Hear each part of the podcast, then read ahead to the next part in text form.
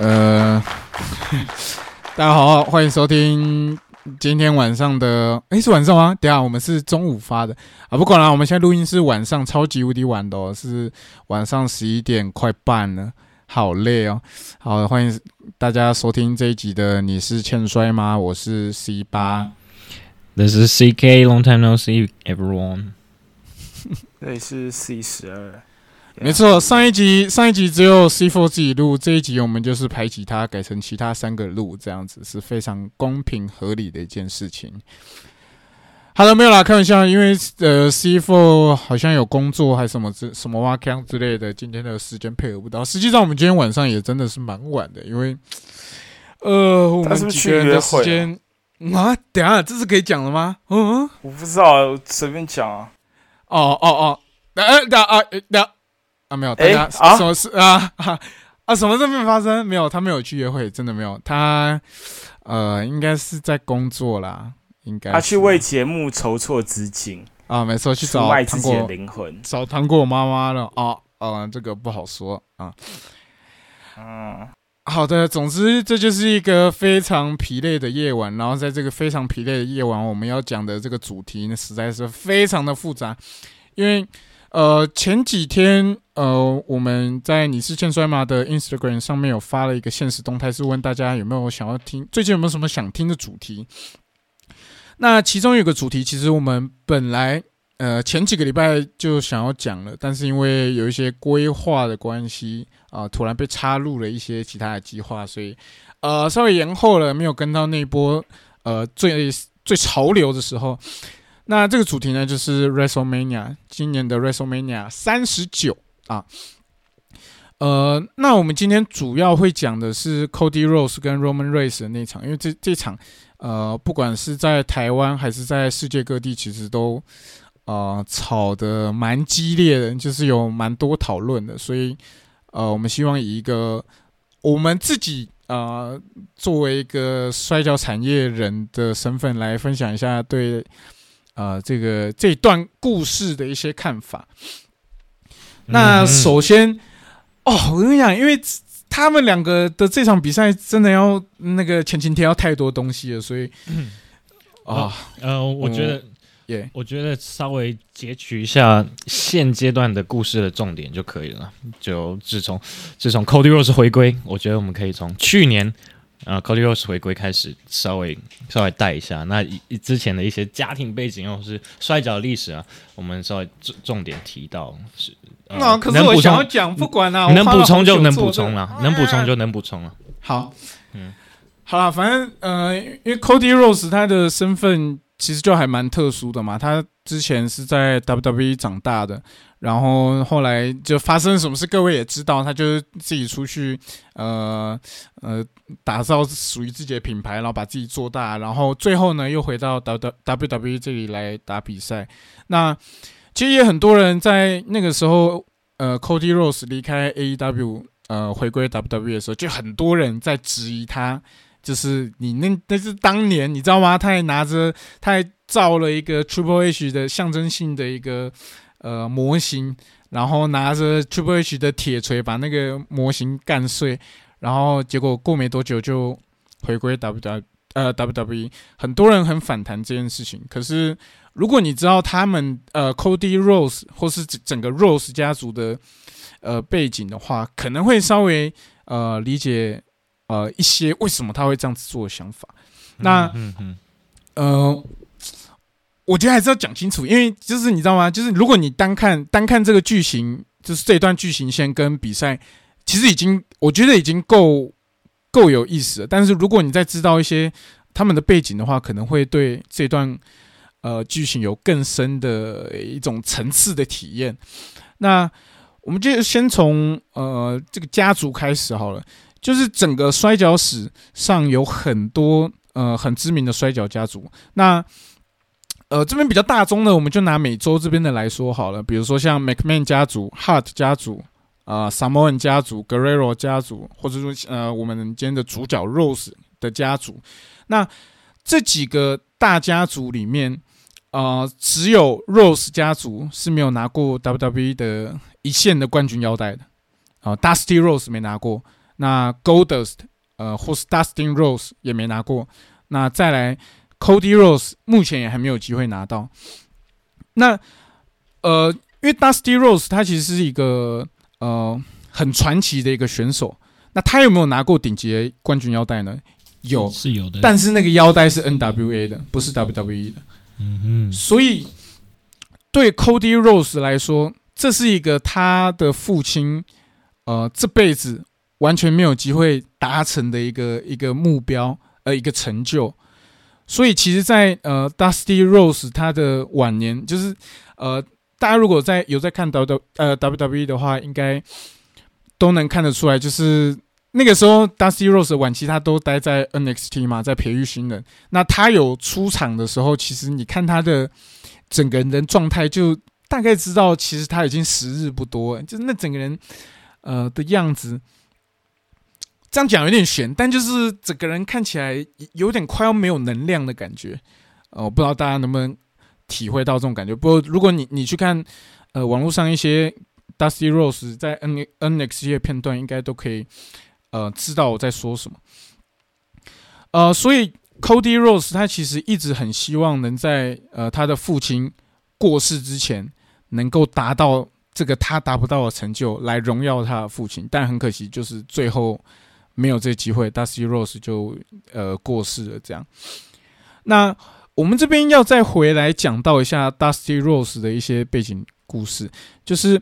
Dusty Rose 是在呃八零年代跟九零年代非常红的一个选手。那那个时期的摔跤手，其实呃他们的身材都是非常的健美的，就是每个都肌肉都很大很壮。就算不是像 l t i m a t e Warrior 那种非常健美的身材，也会像呃 Rick Flair 那样，就是肌肉一样是很大块，可是体脂可能不见得那么低。但是 Dusty Rose 他是完全另一种形象的存在，因为他的体型算是非常的巨大啊，甚至可以 说是有点肥胖的那种感觉，就是他整个人是比较圆润的身材啦。对，整个人是一颗球的，他是高大的，但是他的他的体型是一个有点水滴状的一种一种。对对对，他就很像是一个巨大型的美式足球的那种感觉。那很讨喜，这样子。对对对，非常讨喜。那 Dusty Rose 在那个年代会很红，是因为他的平民形象的这个这个，因为基本上 Dusty Rose 他是象征着这种呃我们这种所谓的蓝领阶级的人。呃，就是因为那个年代，就是大家是非常，呃，美国梦这个词是非常流行的，就大家就觉得只要你努力去做什么，最后就一定可以实现啊这个美国梦，你就可以得到成功什么的。那 Dusty Rose 就是象征着所有这些底层阶级的人，因为他的身材，你看他的身材跟一般摔跤手看起来就是有落差，他很像就是一个。路边的一个什么工人，然后进来打摔跤的这种感觉，但是在那个年代，这样子的形象反而让他呃显得非常独特。因为当大家都在打要追求那个非常漂亮的身材的时候，他没有，他就是呃维持他自己原本的这个形象，然后呃就是为了这些底层去发声。实际上，他那个年代的很多 promo 也都是。在讲这些事情，所以这也是为什么他在那个年代会非常红的一个原因。那等于说，等于说他跟观众的连接非常强烈了。那又跟当时 Rick Flair 他最常讲的就是呃，Jet Flying Rolex Wearing Son of a Gun，就是说说他穿劳力士啊，他的劳力士就比你全家人呃赚一生所赚的钱还要多。然后他都是有私人的飞机啊，然后他都穿怎么样的呃皮鞋啊、名牌啊，就。他是非常炫富的一个大反派，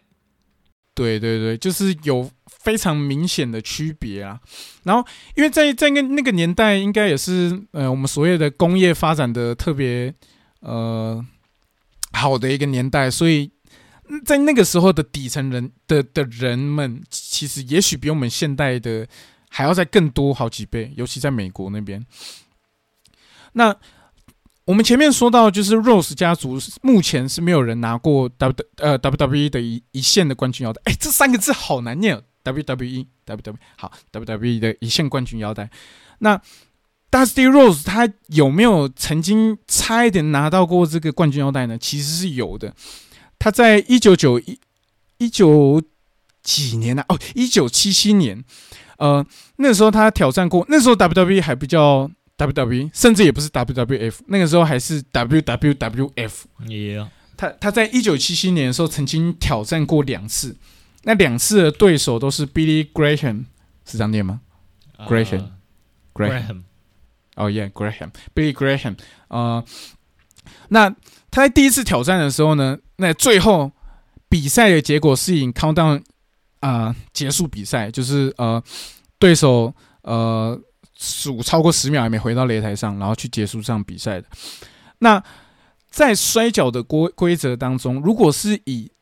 这种形式赢下比赛，就是你不是纯粹的 clean win，就是去压制对手，呃，或是以锁技来使对手投降的话，呃，冠军头衔都是不会易主的。所以在那个当下，Dusty Rose 赢得比赛的时候，其实全场观众都以为他成为了新的冠军，然后在为他欢呼，因为他那个时候就是代表着底层的希望。然后 Dusty Rose，大家以为他拿到冠军，我们这些像他一样的呃蓝领阶级的人也可以有机会翻身的时候呢，哦，其实没有，因为规则的关系，呃，虽然 Dusty Rose 赢得比赛，但是他没有赢得那个冠军头衔，冠军还是一样是 Billy 的。这个我们叫做呃 championship advantage，就是冠军优势。对对对对，他没办法透过这样子来输掉腰带。没错。那这这一次是呃，Dusty Rose 跟 WWE 整个系统的一线冠军腰带最接近的一次。那第二场比赛呢，他就是直接输给了 Billy，所以呃，就也没有机会。从此他几几乎是没有什么机会再呃靠近呃接近这个 WWE 的一线腰带。那在这之后呢，呃，我们回到 Cody Rose 身上，那呃，在 Dusty Rose 死呃过世之后，呃，Cody 一直很希望可以达到跟他父亲一样的成就，因为大家大家要知道，就是在 Cody Rose 离开 WWE 之前，他其实基本上呃是没有什么成就可言的。他可能拿过几次呃双打冠军腰带，然后拿过呃洲洲际际冠军冠军腰带，但是始终都是在二三线徘徊，也没有真正登上一线过。呃，就连呃，我不知道大家记不记得有一场比赛是整个 Rose 家族，然后去呃呃呃打一场三打三的比赛，然后那场比赛大家都以为呃 Cody Rose 真终于要被捧起来的时候，就没有，后面他就变 Stardust，那完全就是一个在，我个人会觉得就是有点在搞 Cody Rose 的一个角色。那也是因为这个原因，最后呃，Cody Rose 就选择离开 WWE，继续呃到回到独立圈，然后开始去呃发展自己的事业。那在他离开之后呢，首先他第一个呃拿下的成就就是他在二零一八年的时候拿下这个 NWA 的世界冠军腰带。那这件事情呃是非常重要的。第一是呃，他的父亲也拿过这条 NWA 冠军腰带。我们我们前面有讲嘛，那个 Dusty Rose，呃，他有拿过一线冠军腰带，不过是 NWA 的。那 Cody Rose 也拿下跟他父亲一样的相同的成就的腰带的时候，他已经基本上是完全接近他的父亲了。但是这还有一个非常具有象征象征性的意义，就是呃。这件事情使得 Rose 家族是啊、整个世界上唯一一个一对父子都拿下过 NWA 世界冠军腰带的家族。那在这之后呢，Cody Rose 就继续在想，好，他现在他的成就，呃，就是如果我们以冠军头衔来讲，他已经和他的父亲平起平起平坐。那在这种就是我们所谓的摔跤世家，或是次世代或三世代而言，他们通常想要做的是比上一代要再更进步，呃，就比他们再更进化。所以他再来想要得到的东西，就是拿下，呃，他父亲这辈子都没拿过 WWE 系统的一线冠军腰带。那也就是因为有这个呃背景故事，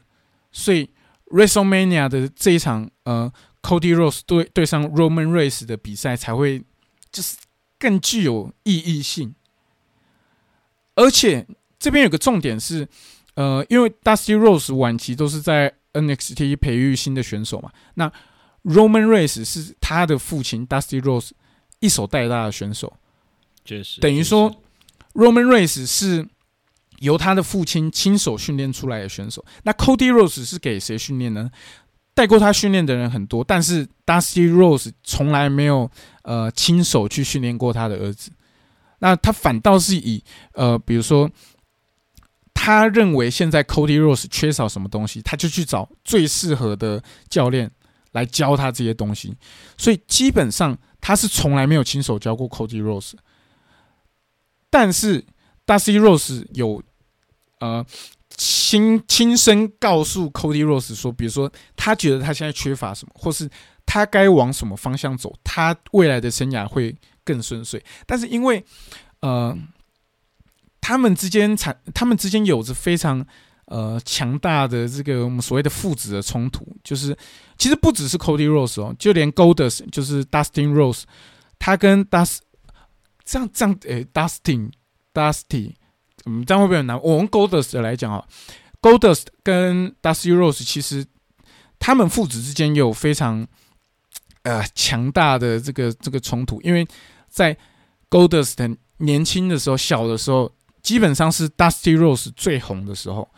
所以那个时候他都是到处嗯、到处飞、到处巡回打比赛，其实基本上是没什么时间陪他的儿子。那甚至 Goldust 他自己亲口也说，他他跟呃他的爸爸呃 Dusty Rose 之间，甚至是有长达好几年都完全完全不讲话的这种程度。那 Cody Rose 其实也是，因为 Dusty Rose 从来没有呃亲手训练过他的儿子 Cody Rose，所以他一直觉得他跟他的父亲之间有很强大的隔阂，那也导致呃在他年轻的时候其实是对这个父亲是非常的厌恶的，那甚至也都会觉得说。呃，因为我刚刚讲嘛，就是 Dusty Rose，他虽然不会亲手训练他，但是他会告诉 Cody Rose 说他现在缺少什么东西，然后希望 Cody Rose 可以朝这个方向，也许去增进或是去改变一些什么东西。但是 Cody Rose 就是作为一个儿子而言，我相信就是各位听众应该也都有这种经验，就是很多时候父母那一辈给我们的建议，我们听起来都会觉得就是那都是以他们站在他们的角度上。理解这些事情，所以他们会认为该这样子做才是对的。但是通常在那个当下的我们，呃，儿子这一辈、儿子女儿这一辈都会觉得没有，他们说的就是他们完全只站在自己的立场讲这些话，呃，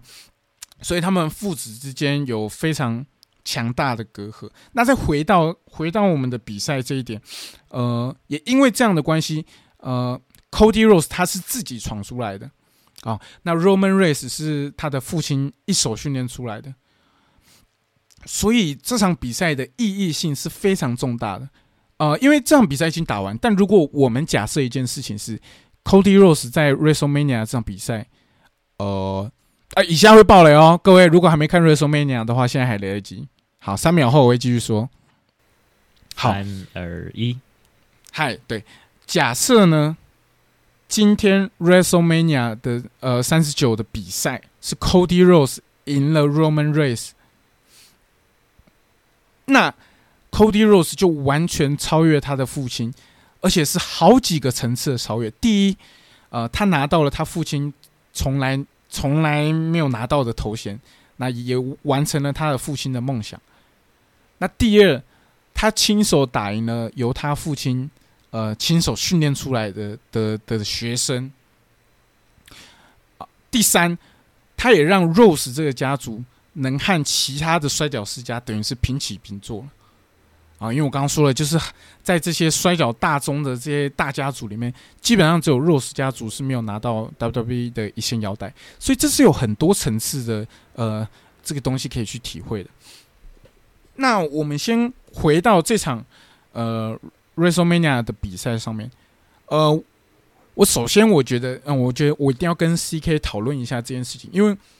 我觉得，呃，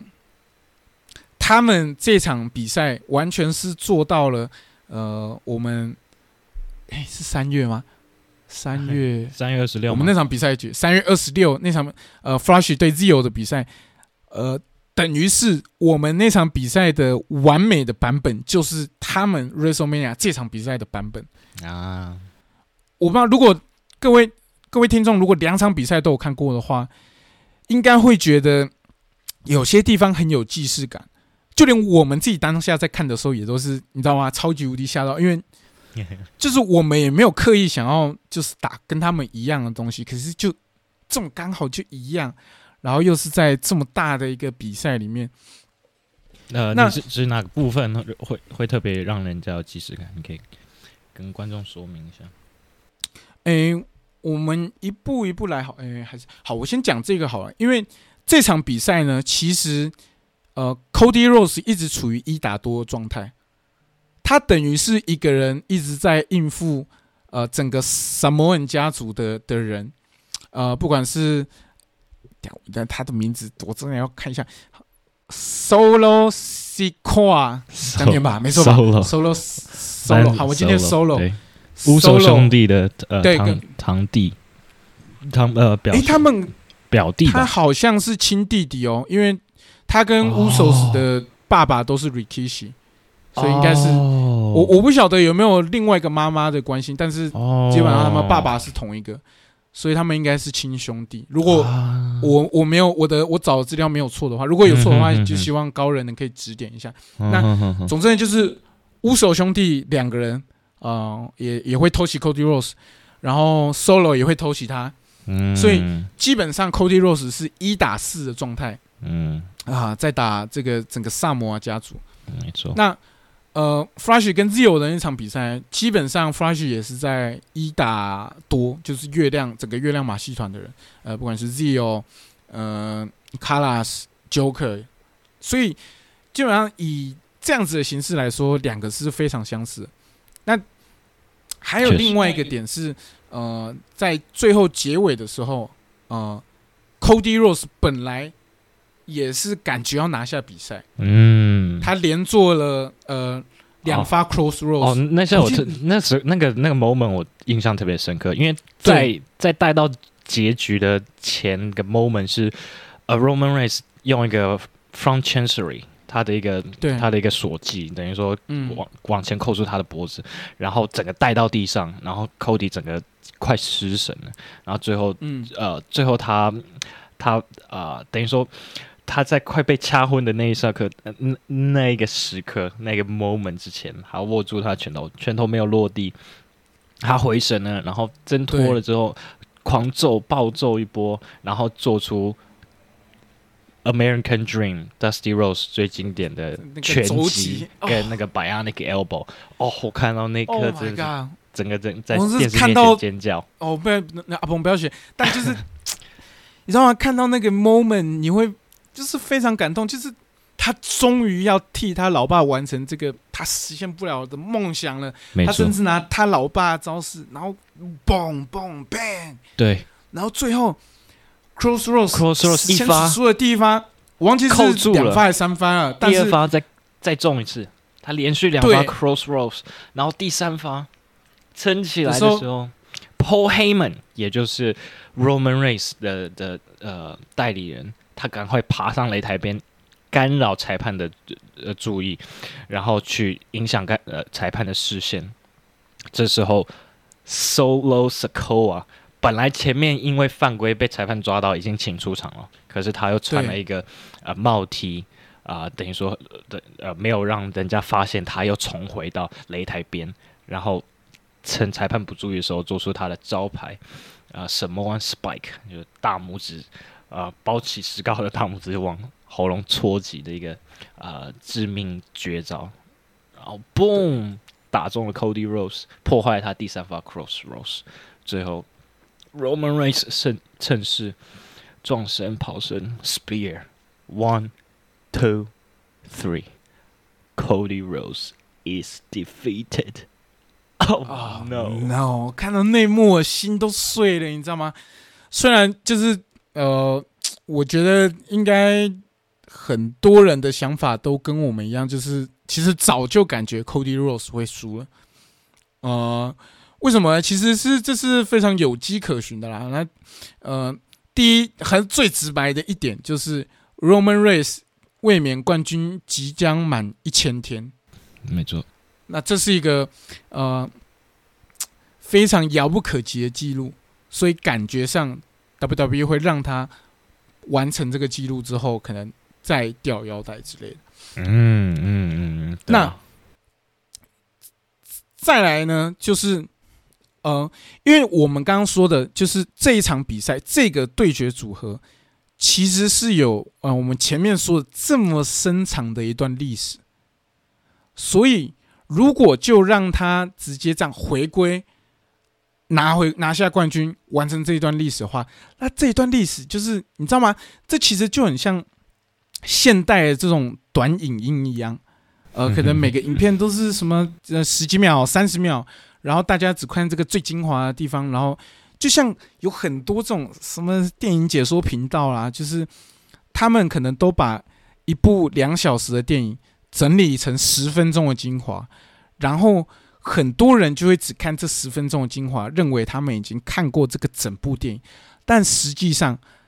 有可能两个小时里面有更多细节在里面是没有被收录到精华。但你如果没有看到这些细节的话，也许你就会觉得这部电影它就是这个样子，但实际上它其实还有更多层次在里面。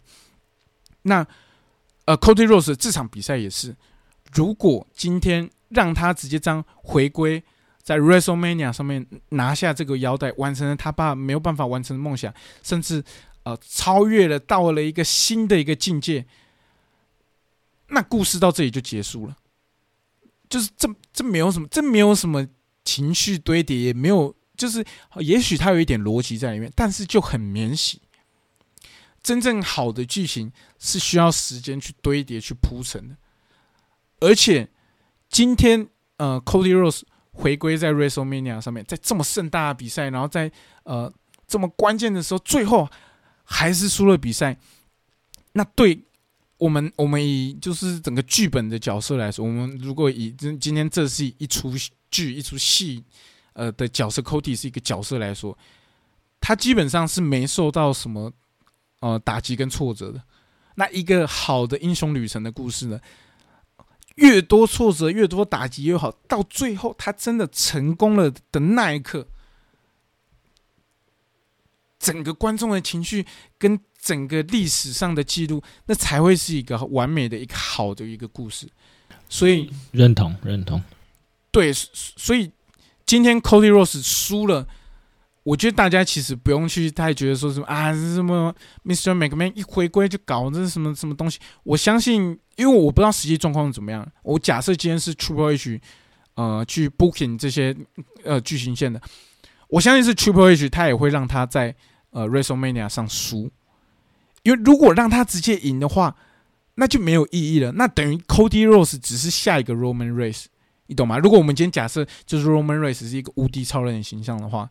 那就一样啊，或是呃不对，拿 Roman Reigns 举例好像不太好。那 Brock Lesnar 可能更适合，就回归那 Pan fine，然后拿腰带，耶，他超强。那有什么意义呢？那他只会 Cody Rose 只会变成下一个打工仔。但是如果让他经历更多挫折，呃，像呃 WrestleMania 结束之后隔天的 Raw 上面，呃。本来 Brock Lesnar 呢是要跟 Cody Rose 组队去对抗那个整个那个 Roman Reigns 他们，但是在这关键的时候呢，呃，Brock Lesnar 呢偷袭了 Cody Rose，那等于是接下来呃应该是会去发展 Cody Rose 跟 Brock Lesnar 的的这条线，那他跟 Roman Reigns 的这个冠军线应该就会暂时会中断一阵子。嗯嗯嗯嗯，那这样子做才是更好的。我想，我想讲讲到这个，要要塑造一个英雄，确实他他是要有他的呃他的旅程上的一些障碍跟挑战啊。那嗯，那其实要说挑战吗？我确实他这可能不知道多久，呃，六六年。离开 WWE 六七年，我猜，呃，差不多，差不多。嗯，这当然，这个这个是他自己的旅程，他自己呃一个往上坡爬的一个旅程。但那要拿到至高无上的呃这个至宝或是王座，或许因为你看他从他从那个伤势回归之后，就第三十个从 Royal Rumble 出场，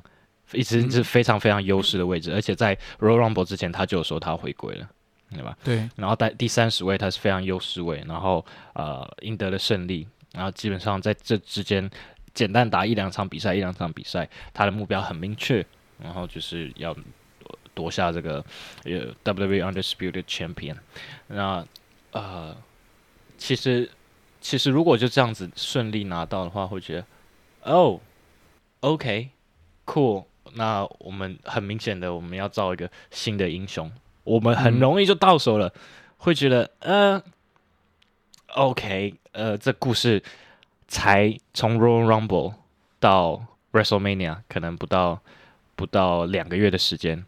他就、他就站到世世界的顶点，就觉得啊，那那这样子可能就是稍微有点牵强，或是呃很好预期，you know 我我想到那个之前 Daniel Bryan 是我很喜欢的 WWE 选手，他他本来不不应该站到那么高的位置，是因为 WWE 的不断的搞他，然后明明他已经是场场呃呃没观众都是替他欢呼的这个状态，嗯就是他是最火热、最火红的选手，可是 WWE 是不愿意呃让他站到呃夺一线冠军腰带的位置。那时候最惨的就是 Royal Rumble，呃，那时候的 Royal Rumble 刚好是 Roman Reigns，呃，Roman Reigns 也正要起色的时候，然后大家就在大家就在想，呃。因为 Daniel Bryan 那天的 Royal Rumble 才刚打完一场很激烈的一对一的单打赛事，然后那时候刚好也是前 WWE 传奇选手 Batista 回归。那没 Ba- 错 Batista 出离开很久，然后在 Royal Rumble 上面回归之后，他打到最后最后两位，呃，最后两位是呃 Batista，另外一位是 Roman Reigns。然后大家大家意呃大家意识到说，哈，Daniel Bryan 连出场的机会都没有，我们只想看 Daniel Bryan。你不单是要硬要推 Roman Reigns，那时候 Roman Reigns 还不是顶尖的选手，可是他他已经站在一线的位置。然后 Batista 不见这么久了，一回来嗯，他就赢得了 Royal Rumble 的呃的赛事，然后要去 WrestleMania 挑战冠军腰带，就是完全没有一些前因后果，然后他突然就出现，然后突然就赢了，然后就要去打压轴赛。那把这些年来 Daniel Bryan 的努力放在哪里？you know？所以是呃，但是后来他他人气高到已经没已经没办法忽视了，可能一些周边商品也一直已经很卖呃卖的很好之类的，所以他才真正被推上去，然后在当年 WrestleMania 拿到了双冠王。So 确实啊，呃，我觉得摔跤一个很有趣的地方是，我我们一直就着重在美摔，有没有发现？有没有发现？没关系，我们今天就讲我们三 WrestleMania。我们三个主持人，我们今天是有三个主持人，但目前为止 已经半小时了，只有两个人的声音。然后所以没关系。主要就是，我觉得摔摔跤一个非常令人呃，我觉得非常非常奇妙的点就是，我们可以看到不同的故事在发展。那嗯，它它有它有点像呃讲漫威吗？漫威世界，啊或是说动漫呃的世界，你可以你可以知道他们的一世界观、宇宙观，然后可以知道他们呃在什么时间点发生什么事情。可是那摔跤同样也有故事，但是它是同时跟我们现实生活中的时间线是连在一起的。嗯，那它一个故事开始就有一个故事的结束，可是有趣的就是它会有一个章节的结束，一个章节结束之后，又同时又是另外一个章节的开始。它是一个很长很长，只要我们人类在世，然后摔跤这个产业没有没落的话，它的故事是会持续进行的。所以我想啊、失落感这也是我们非常刻骨铭心了。但是也不用担心，因为还会有更多不同的发展在呃在进行当中。所以呃，如果当然，如果因为 Cody Rose 在 WrestleMania 输掉，你不爽，呃，不想看 WWE，那还有 AEW，不想看 A W AEW，还有新日本，不想看新日本，还有 Nova，所以选择很多了。那我我我觉得这不会是这不会是结束，嗯，我们期待日后的发展。而且我觉得，我我自己啊，我自己是觉得 WWE 一定是知道，如果今天这场比赛还是 Roman Reigns 赢的话，大家一定会超级无敌不爽，所以他就故意就是一定要让他输，让 Cody Rhodes 输，因为这样子对。好，第一就是今天是现代是一个呃流量的一个年代嘛。那如果今天啊、好 Cody Rose 回归，然后就赢了，好，也许就是 WrestleMania 结束的那几天，也许他们的流量会很高。可是今天是 Roman Race 赢，所以大家一片就会一直骂，一直骂，不停的骂说：“哦，WWE 这个剧情哎超烂，烂透了，一样这种老掉牙的东西，到底要让这个无敌超人拿多久？”然后只要他们放 Roman Reigns 赢的片段，这个问题又会再被重新拿出来再吵一次。所以实际上，我相信他们绝对是故意要做这个安排的。那这是最浅层，就是以钱的部分来看的安排。那当然，再深层一点的安排就是，呃，刚刚提到那个 Daniel Bryan 也好，就是或是 Cody Rose 也好，其实他们都是代表着最底层选手，因为他们都是从底层爬上来。呃，Daniel Bryan 也是从呃独立圈开始，呃，打出他的知名度之后，呃，被挖去 WWE，然后从 NXT 发展，然后甚至那个时候，呃的 NXT 还是一个超级新秀的培育的节目，然后，呃，他在第一场比赛，呃，对上 Chris Jericho 就被 Chris Jericho 当成狗在打，然后其实也经历过了很多波折，然后上到了主秀之后，呃，也是一直没有好的发展，然后一直被打压，但是观众还是超级无敌喜欢他，所以呃，不停的帮他欢呼，帮他加油，然后每一场比赛只要 Daniel Bryan 输了，大家就超级无敌不爽，然后去灌爆 WWE 的联络呃留言板。我刚刚才讲联络部搞什么东西啊？所以我相信他们现在是要以一样的方式去推 Cody Rose 未来的路线，更别说我们前面就提到 Rose 家族基本上就是代表着整个底层阶级的一个家族，一个象征性的一个一个一个一个东西，所以我相信 W W W 现在的这个安排会远比让 Cody Rose 在 WrestleMania 上面就赢下 Roman Roman Reigns 还要来得好，而且这是双赢的。好，他今天先让 Cody Rose 输了，然后让他去累积他更多，呃，也许像当年的 Daniel Bryan 一样的更多的败场，他可能又输了谁，又输了谁，又输了谁，然后但是他的身世跟他的这个呃呃败场的场数会是成反比的，他输越多，他 Cody Rose 的身世就会越高。那这也是，其实这一点也是，呃，我们职业摔跤跟其他的竞技类运动，呃，不一样的地方，因为其他的，比如说你像 UFC 好了，或者是一些其他的格斗比赛，基本上一个选手一直输，就没有人想要看他了。但是在职业摔跤，这件事情是有可能发生的。Cody Rose 一直输，一直输，一直输，大家反而会更期待他哪一天才会真的赢得这这场比赛，而且更别说 Cody Rose 的呃这些技巧是毋庸置疑，他绝对是一个很棒的摔跤手，所以大家会更想要看他什么时候才可以拿下这个这个呃这场比赛。那另外一个方面呢，就是 Roman Reigns 也可以达成他的这个超越一千天的这个卫冕的记录。那再来就是因为 Roman Reigns 已经完全是一个呃无敌超人的一个形象，谁跟他打都会输。那他继续这样子呃连胜下去，呃，大家不可忽视的一个点是，好，不管是 Roman Reigns 还是 John Cena。这两个选手在可能成年人的的眼里，啊、都是非常无敌超人形象，就是可能成年人会非常不喜欢的选手。但是小朋友都是非常爱这些选手。那小朋友的消费能力，其实在很多时候都是远超过大人的。所以 Roman Race，呃，继续连胜，破他的记录，然后呃，小朋友更喜欢他，就会继续买他的商品啊。这这是第二点。第三点就是继续刷成年人对 Roman Race 的仇恨值。那当今天 Roman Reigns Roman Reigns 的仇恨值累积到爆表的时候，也许最后让 Cody Rose 重新打败 Roman Reigns 拿下这条冠军腰带，那个效益会远比让他现在在 WrestleMania 拿下还要好的很多。可以理解，但我觉得不呃有一个，我觉得我我自己的感受啊，当初 Roman Reigns 呃从神盾军出来之后，嗯，很明显 WWE 就是需要他他走走上呃一线的位置嘛。那时候哦，应该说成人族群没有一个人吞得下去 Roman Reigns 的这个这个棋子。那时候他是等于说要 John C 拿下一个接班人啊，下一个呃大英雄。可是，嗯嗯，呃，观众不买单，因为太太刻意，然后他明显还是还是一个嫩草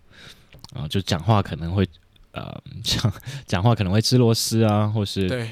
讲一些很很没有意义，但是就耍油条的台词，就很明显就是他是被塞台词的，而不是自己发自内心想要表示表达的。那自从呃疫情过后，呃或者说疫情时代，Roman Reigns 突然回归，他呃他也战胜了白血病，然后身体调状况调好之后回归，直接是一个 badass 的角色，然后不不不在乎他他人的看法，然后跟 Paul Heyman 呃结盟，做一个啊、萨摩亚家族的老大，呃，the head of the、the head of the table，the tribal chief。他虽然形象也是跟当时要上位的那种无敌形象是这个性质相同，但是他的状态、他的神情跟气场，还有他心身心灵合一的那个状态，我觉得是跟以前完全不同的。他是这世代，无疑是这世代当代最最有价值，然后最嗯，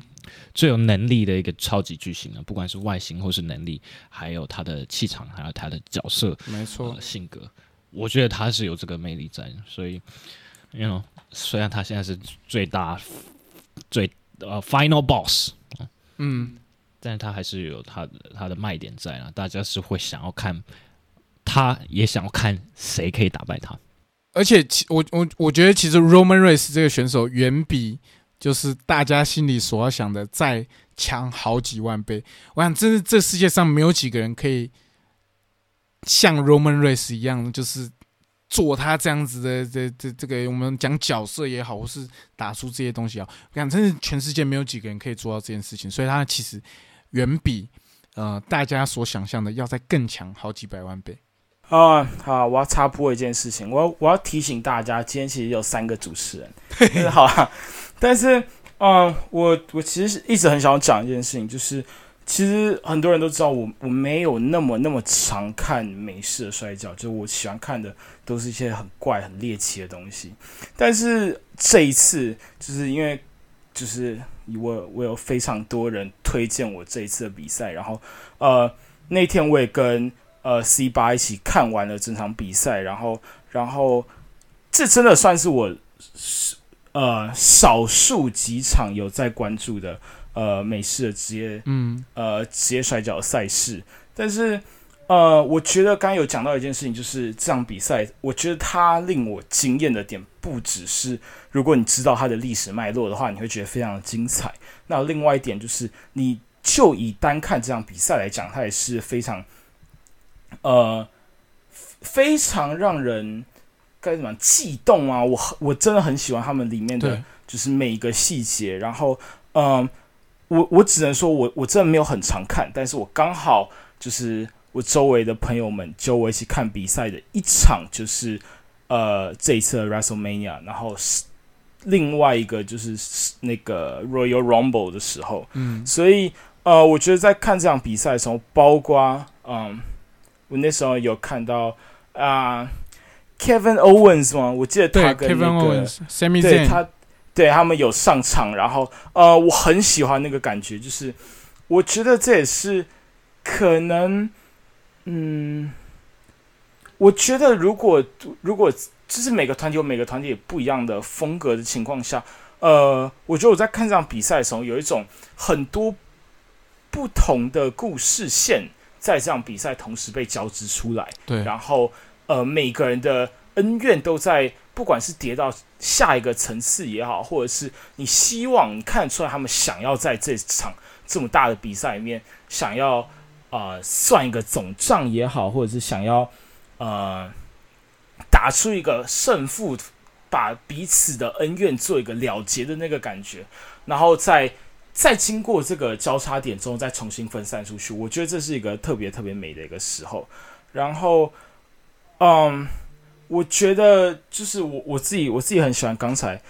刚才 C 八给的这些补充，就是呃，我觉得如果没有理解他背后的这些事情的话，特别会，我觉得我当时看看完这场比赛的时候，我也对于整个胜负超级超级的气愤也好，或者是我觉得尤其很容易被那个情绪给渲染到，就是会觉得格外的愤怒，然后格外的嗯。替我们的 Cody 感到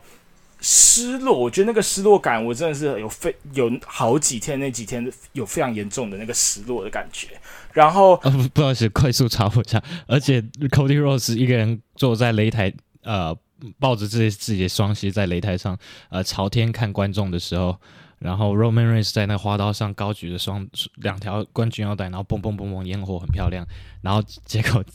仔细看的话，那个镜头会发现，Cody 有人从观众席丢那个尖叫机到 Cody Rose 旁边。对，这个超高腰是怎样在帮 Cody Rose 尖叫啊！真的是很很衰诶，那个画面很悲惨诶。然后就有人做成梗图这样，不好意思吸蛇。呃，其实我有看到那个梗图，然后我自己其实那时候是真的很失落，但是我觉得，嗯，职业摔跤这件事情的确，我觉得。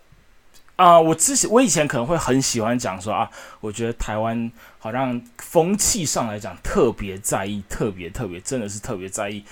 比赛的胜负这件事情。但是其实遇到这么大型的赛事，然后这么重要、这么这么决定性，或他最后的那个赢者的那个。那个荣耀的感觉非常重要的时期，大家一定会更在意胜负这件事情最终的结果，这是无论世界上每一个人都一定会在意的事情。但是，我觉得这的确也是职业说要跟其他运动不同的地方，就是我们仍然的确啊，我觉得很多人可能就是喜欢那种常胜将军的形象，但是我觉得。一定一定有更多的人，我们可以在生活中体会到那个失落感，然后体会到那个不停奋斗、不停努力，但是你最后可能不如预期的那个呃沮丧或者灰心。所以我觉得在这个情况下，至少我啦，我自己个人本身，我是非常期待看到下次 Cody 的反击也好，或者是我觉得就是。你一定还是对这个这个选手，这个选手他的未来抱有非常强烈的期待。你你就是想要看到他成功挑翻一个长久不败的一个王朝。你希望他可以赢，你希望他可以突破这个，你希望他可以冲冲破这个这个困境。所以我觉得这也是职业摔跤可以给大家心灵上不管是寄托也好，力量也好的一个很独特、很特特别的方式。所以这是这我真的很喜欢这场比赛，对，而且就是说实在，哪有人整个人的人生都是非常顺遂的，就是什么事情哦，对一次就过，一次就过，不可能有这种事情。所以比起一直赢比赛，有的时候呃不停的受到打击跟挫折，呃，也许才是呃更好的一件事情。而且呃，我觉得他也不呃讲最好或最坏这件事情有点。有点难讲，我觉得有很多事情都是你经历过这些事情之后，你再回头看，它自然而然会有一种醍醐味，它自然会有一种啊，原来当初是一个这样子的旅程，这样子的事情，你可能当下并没有发觉这一切，呃，每每天每每一年，或者是每次遇到的困境所能够带给你的呃课题，那你不会这么这么快的体会到这件事情。很多时候都是在你往后，然后再再重新看到之前你经历过的这一切，你才会有一种感慨，或者是有一种啊原来如此的那个感觉。嗯，我觉得这件事情的确很难，的确很难。那那我我觉得，呃，可能我自己最近也在一个算一个低谷期，所以我觉得这场比赛对我来讲真的来的正是时候。嗯然后，然后尤其是在他接连在呃 Froshy 对上 Zio，然后就是这一阵子的有很多很多这样子的的赛事出现，甚至不只是职业摔跤赛事，在很多的呃各大积极运动也似乎有这这样子的事件发生。但是你可以看到很多各式各样的故事或经历，然后你就会有种啊，那不如再撑一阵子看看，那说不定期待啦，期待看到爬出低谷之后，能够回过头来重新审视这一切的时候，能够再多一些心得，或者是多一些很酷的故事。那这些都是未来的养分。没错，因为大家最后要记得一件事情，就是一场好的职业摔跤比赛啊，不管它是让你觉得非常不爽，还是你觉得很难过，还是你觉得哦太爽，他赢了太爽，只要它能让你有任何情感上的情绪，它就是一场好的摔跤比赛啊！大家可以好好思考，嗯，我刚刚讲的 这句话。那希望各位听众喜欢我们今天的节目。做这个真的是你你知道吗？要花很多时间做功课，真的好累，而且我们如果时间要好玩，所以呃，如果你喜欢今天这集节目，那呃，你后面还想要听更多呃有关这种，比如说呃一些比赛它背后可能有一些什么历史背景的故事或什么，你想要知道这些讯息的话，你也可以在听众信箱留言告诉我们。那呃，今天晚上呃有点晚了，我觉得我们我的逻辑有点不太好，不过呃还是很感谢各位观众今天的收听。那今天的节目就到此为止，我是 C 八，This is CK, your favorite podcaster. 我是 C 十你们最讨厌的 podcaster 好降 B。好累哦。哎，等一下我我我我我敢我打赌，我讲的这句话 C four 不会剪掉。好，好，就就就看你到时候有没有这句话哦。好好，各位听众，拜拜，大家晚安，Love you，Love you。Good night, everybody.